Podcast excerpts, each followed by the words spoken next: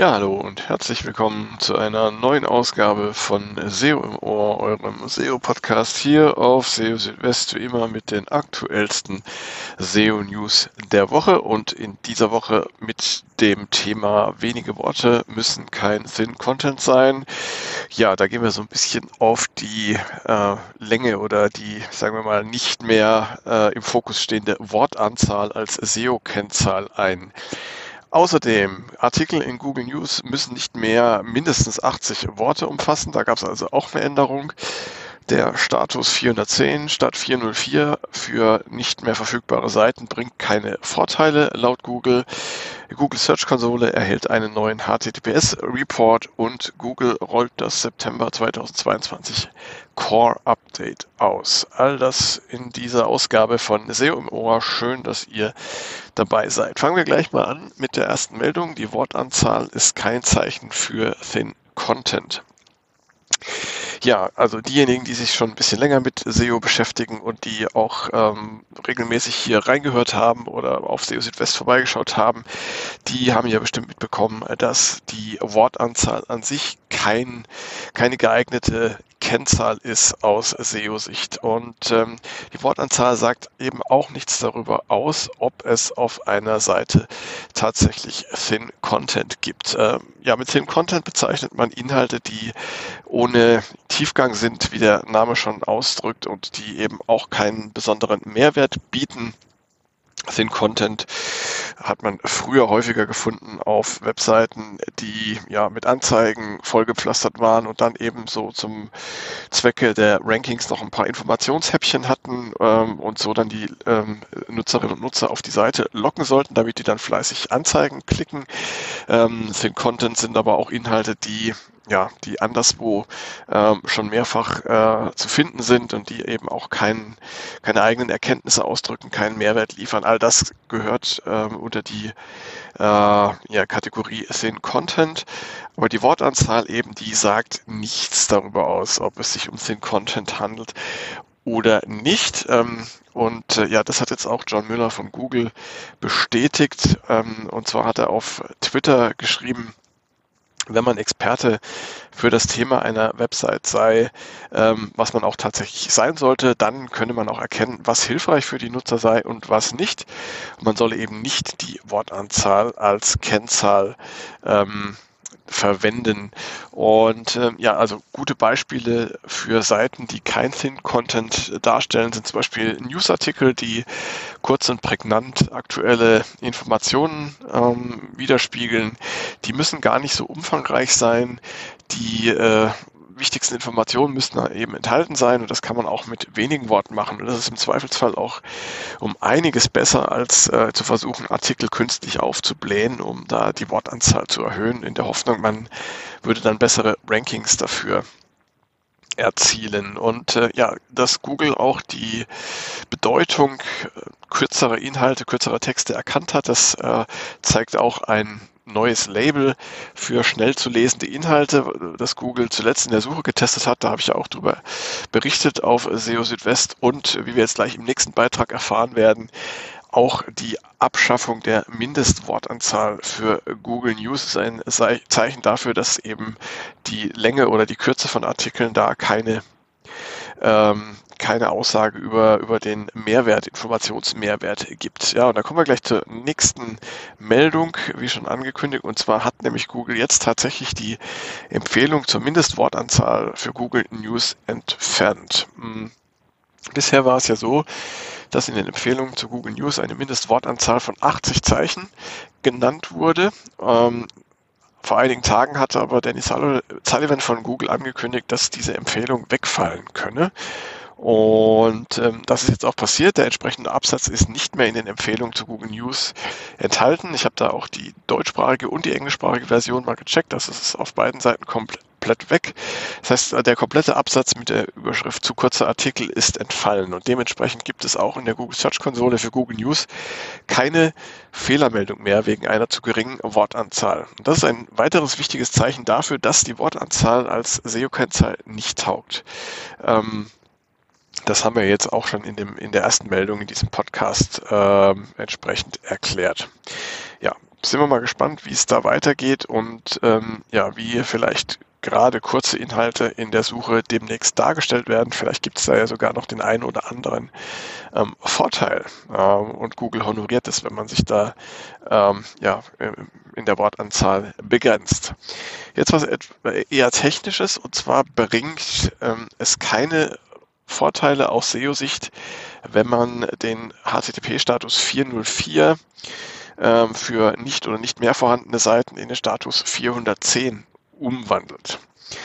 Wenn eine Webseite oder ein Dokument nicht oder nicht mehr verfügbar ist, dann kann man dafür entweder den HTTP-Status 404 senden, das steht für Not Found, oder den HTTP-Status 410. Ähm, der steht für Gone, also einfach weg.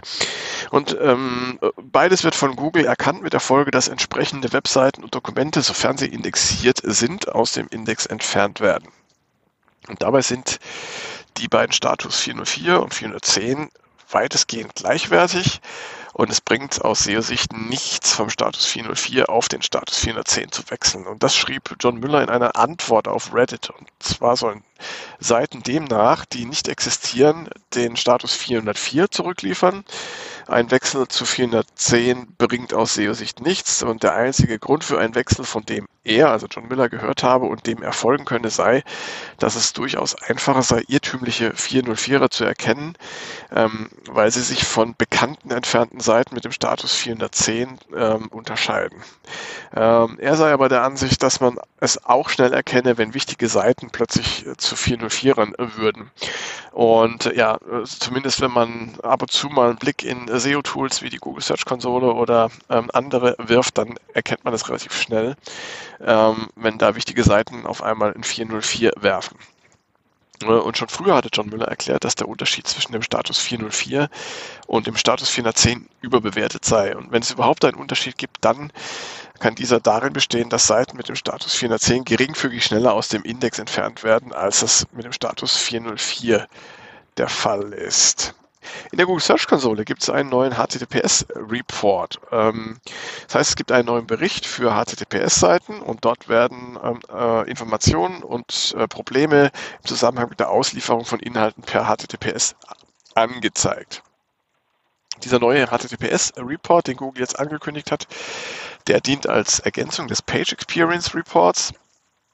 Und die Verwendung von HTTPS ist ja bekanntlich Teil der Page Experience, die sich auf die Rankings auswirken kann. Und äh, neben HTTPS zählen dazu auch die Core Web Vitals, der Verzicht auf störende Interstitials und auch die Mobilfreundlichkeit.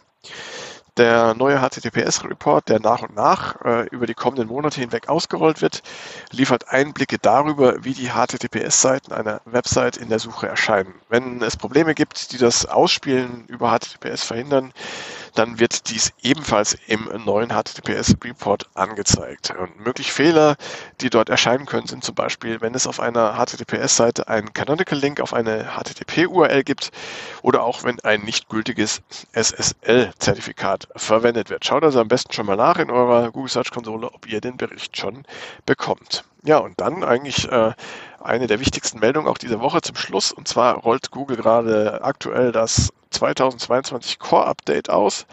Ähm, dieser Rollout, ähm, der wurde am 12. September ähm, gestartet und wird etwa zwei Wochen dauern, wie es ja meistens so ist bei diesen Core-Updates. Und dieses Core-Update folgt unmittelbar auf das zuletzt abgeschlossene Helpful Content Update.